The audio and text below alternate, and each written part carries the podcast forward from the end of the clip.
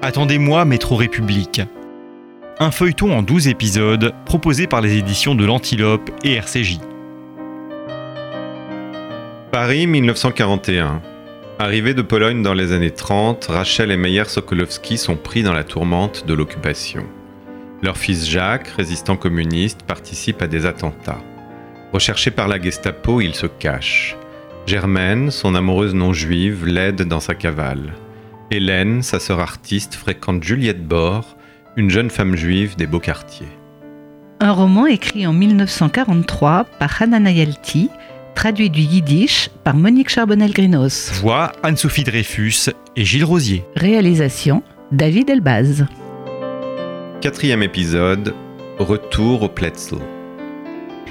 C'était une ruelle étroite, bordée de maisons noires de suie, serrées les unes contre les autres. Les cours y étaient sombres à donner le cafard. Le quartier était l'un des plus anciens de Paris. À ce que l'on disait, les rois de France, leurs ministres et leurs maîtresses y avaient vécu autrefois. Survivance des temps passés, les rues portaient des noms bizarres comme la rue des mauvais garçons ou la rue des vertus. Il y avait aussi la rue des Archives et d'autres qui rappelaient le prince de Montmorency ou le ministre Cavaignac. Les Juifs se plaisaient à dire que les rois de France en personne avaient attribué un petit territoire, une placette, aux immigrants, raison pour laquelle on appelait ce quartier la petite place, le Pletzel. Depuis plusieurs siècles, l'endroit était demeuré inchangé. Génération après génération, la fumée s'était incrustée dans les pierres. Les maisons paraissaient sinistres comparées aux grands boulevards aménagés plus récemment. Dans ce quartier, on trouvait de nombreux commerces juifs. La rue de Rivoli, toute proche, abritait des magasins de chaussures, de confections, de meubles. Au cœur du Pletzel, il y avait plusieurs restaurants cachers, connus, et aussi la cantine Bon Marché des Rothschild, destinée aux indigents, où fourchettes et cuillères étaient fixées aux tables par des chaînettes métalliques. Y mangeaient essentiellement des colchards qui dormaient sous les ponts et dans le métro. Dans cette même ruelle, deux magasins vendaient des livres religieux. L'un d'eux avait une grande vitrine derrière laquelle voisinaient des paquets de franges rituelles, des mezuzes, des tablettes de chocolat et des petits gâteaux au beurre. Outre la Torah, on y vendait de l'eau de Zels, fabriquée maison, boisson dédaignée des Français qui buvaient plus volontiers du vin. À Pourim, on pouvait s'y procurer des Humentaschen, tout juste sortis du four. D'un gris sinistre, les grands volets en bois du deuxième magasin étaient toujours fermés. En passant devant, on pouvait apercevoir un vieux juif de grande taille, assoupi près du comptoir. Quand un rare client se présentait, bien que toujours endormi, il lui trouvait un Pentateuque, un recueil de légendes ou une édition ancienne de Mendelem Meuchersforim sur une de ses étagères poussiéreuses.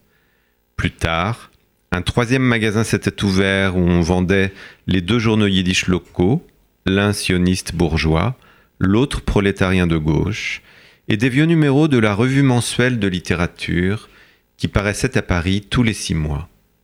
On y vendait également de l'eau de Zels, des calendriers, des cartes de vœux pour Rosh Hashanah représentant des colombes bleues qui tenaient elles-mêmes des cartes de vœux dans leur bec. Les journalistes de la presse yiddish s'y retrouvaient et puisaient de quoi alimenter leurs chroniques auprès de la patronne, Madame Speiser, source intarissable des nouvelles du Pletzel.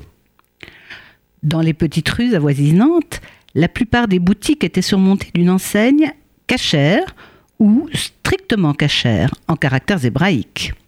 Parfois, une longue liste de certifications était collée sur la vitre, de l'autorité rabbinique locale, du rabbinat ou bien des gardiens du Shabbat. Ce n'étaient pas seulement les juifs de chez nous qui faisaient leurs achats ici. Pour Pessard, les juifs français, assimilés depuis de nombreuses générations, venaient des quartiers éloignés, voire de Passy ou du Bois de Boulogne, dans les petites échoppes du Pletzel. Ils trouvaient là les aliments et le vin du Carmel avec la mention spéciale cachère pour Pessard. Deux petites synagogues, l'une donnant sur la rue, l'autre sur une cour étroite, étaient coincées entre les murs de pierre des anciennes constructions.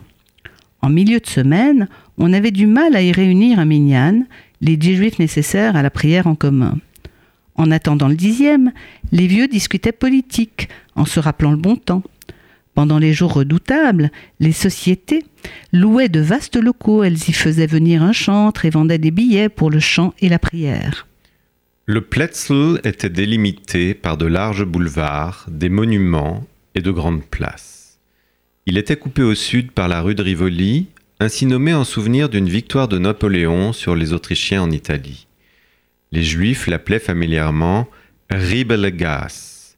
Ils associaient ce nom au vieux Ribele, qui depuis de nombreuses années, assis sur le trottoir devant un café juif, vendait des pistaches et des graines de tournesol.